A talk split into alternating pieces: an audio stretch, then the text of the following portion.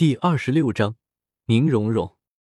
夜幕之下，七宝琉璃宗风景最好的一片区域内，一座装修的低调奢华、有内涵的房屋的屋顶，白雨薇正双手枕在脑后，仰望着被繁星点缀满了的夜空，在想什么？就在白雨薇发呆到快要睡着的时候，一道满满都是诱惑的声音出现在了白雨薇的耳边。眼角的余光扫到了来人的样貌之后，白雨薇无奈的翻了翻白眼：“人吓人，会吓死人的，笨蛋师傅，是吗？”于子璇歪了歪脑袋，走到了白雨薇的身边，然后坐了下来。话说，笨蛋徒弟，有必要吗？虽然于子璇的话说的有些没头没尾的，但是白雨薇却明白于子璇的意思。或许有，或许没有。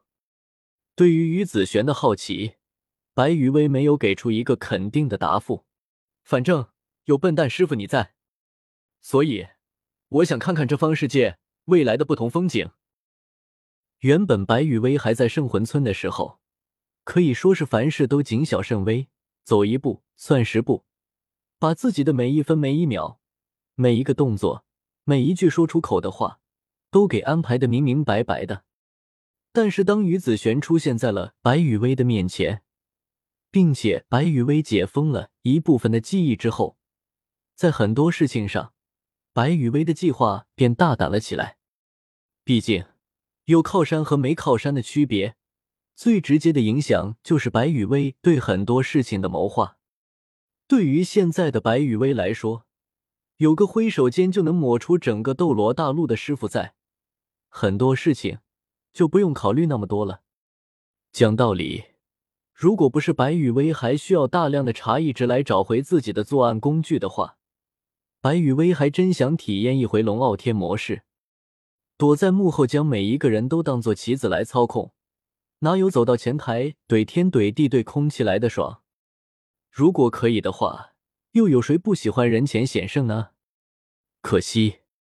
七想到了茶艺值获取方式的限制，白雨薇不爽的七了一声：“作为执棋人，居然还要化身棋子，从棋局中谋取利益，这种感觉还真是不爽啊！”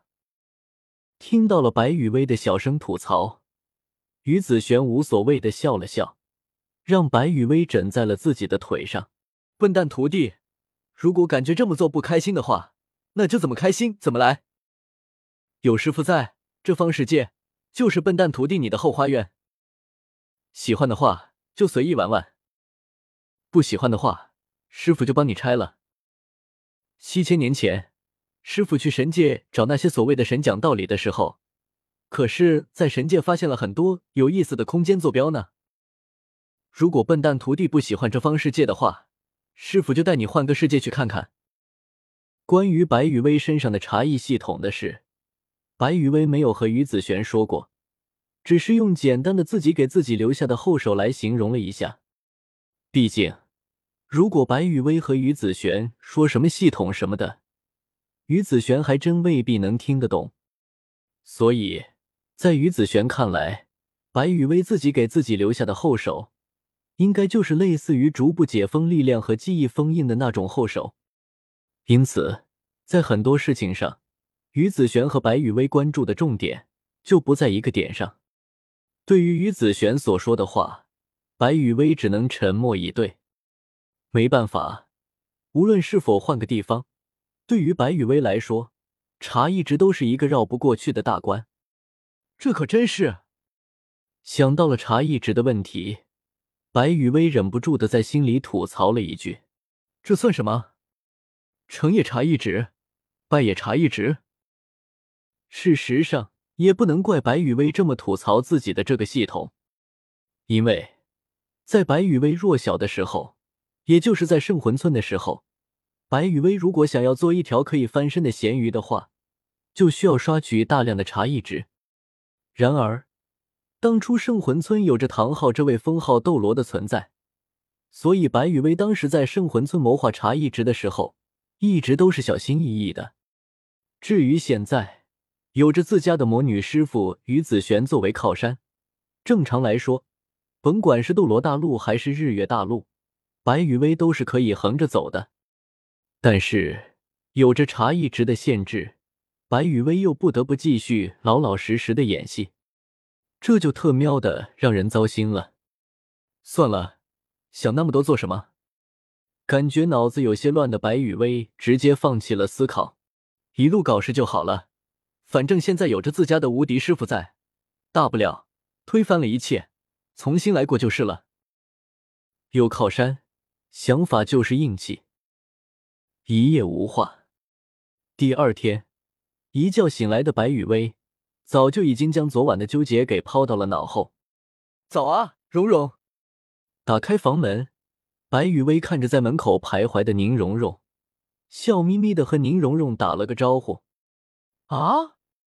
被突然开门走出来的白雨薇给吓了一跳的宁荣荣，稍微愣了一下之后，才反应了过来。哦，早啊，雨薇。学着白雨薇的动作，宁荣荣也对白雨薇挥了挥手。看着此时只是有点小魔女的由头，总体来说还属于乖乖女范畴的宁荣荣，白雨薇不禁有些感到好笑。那。蓉蓉还真是有够可爱的呢，在宁荣荣呆萌的眼神中，白雨薇伸出手在宁荣荣的头发上轻轻的揉了揉，而随着白雨薇的动作，宁荣荣的小脸却腾的一下红了起来，一抹绯红悄悄的爬上了宁荣荣的耳朵。话说，白雨薇看着耳朵都红了的宁荣荣，歪了歪脑袋。怎么想都觉得此时的宁荣荣有些可爱的过分了。不过为了防止宁荣荣恼羞成怒，所以白雨薇果断的放弃了继续调笑宁荣荣的想法。荣荣怎么这么早就起来了？是昨晚休息的不好吗？面对着白雨薇关心的询问，宁荣荣摇了摇头，犹豫了一下，才说出自己为什么会这么早就跑到了白雨薇这里。没有了，我昨晚休息的很好。就是，今天一早醒来，发现爸爸和剑爷爷还有古爷爷都不见了。我我一个人感觉有些无聊，就跑过来找雨薇你了。但是看到你还没有起来，我又不好意思打扰到你。从宁荣荣的话里，白雨薇迅速的捕捉到了和整件事情的前因后果有关的信息。原来。昨晚借助绮罗郁金香的力量，武魂进阶成了九宝琉璃塔的宁风致，在稳定了一下魂力之后，便拉着陈心和古荣这两位封号斗罗出门去猎杀第八魂环去了。这种火急火燎的行事风格，直接让一觉醒来找不到爸爸和两位爷爷的宁荣荣有些慌了。